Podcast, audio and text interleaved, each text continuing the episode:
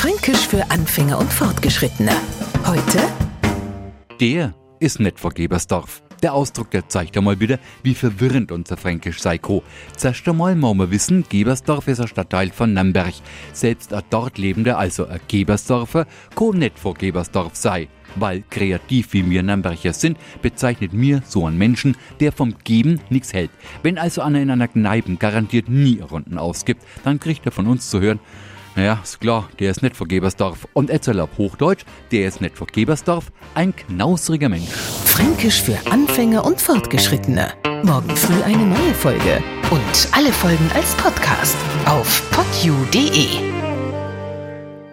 Die heutige Episode wurde präsentiert von Obst Kraus. Ihr wünscht euch leckeres, frisches Obst an eurem Arbeitsplatz? Obst Kraus liefert in Nürnberg, Fürth und Erlangen. Obst-Kraus.de